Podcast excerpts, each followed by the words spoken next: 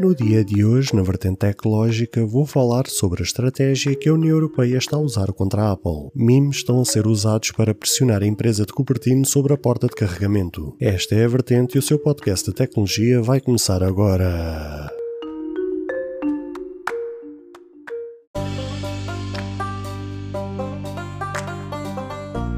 Olá, ouvintes deste podcast de tecnologia. Eu sou André Silva e esta é a minha, a sua, a vossa vertente tecnológica, onde aqui poderá ouvir notícias, entrevistas, coberturas de evento, opiniões e muito mais. Fica aí para ouvir esta vertente já a seguir.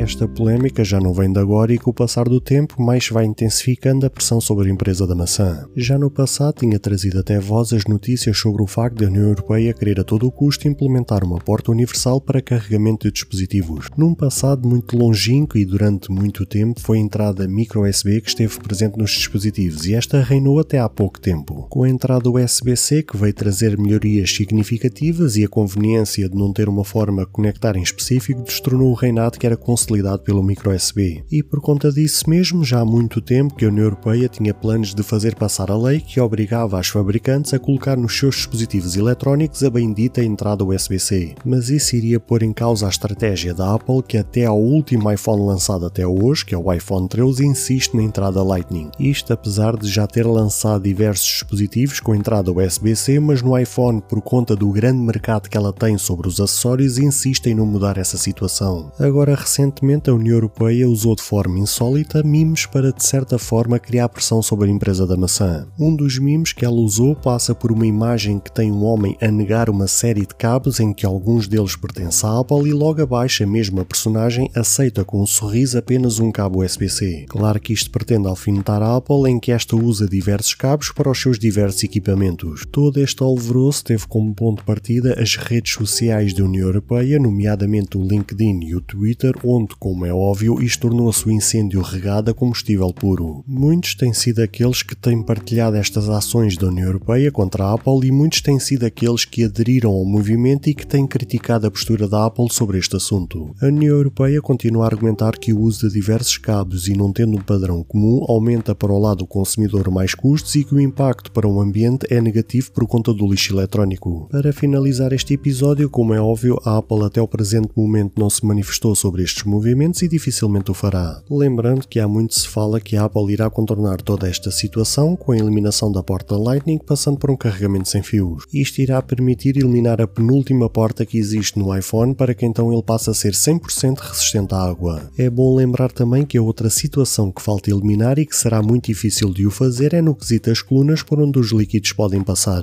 Não sabemos como é que esta história irá terminar, mas o que é certo é que esta guerra entre a União Europeia e a empresa de Cupertino está longe de ter um fim.